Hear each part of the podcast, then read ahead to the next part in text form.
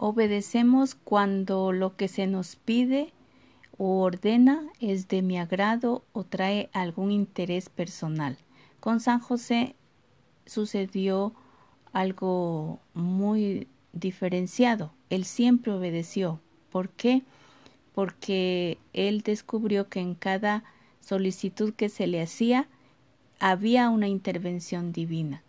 Por ejemplo, cuando el ángel le anunció en sueños que tenía que trasladarse a Egipto porque el niño estaba amenazado de muerte, él inmediatamente obedeció. De esta manera salvó la vida de Jesús y por supuesto la de su esposa María y la de él. De tal manera que obedecer eh, trae sus mensajes tomando en consideración la persona de, de San José el que obedece no se equivoca.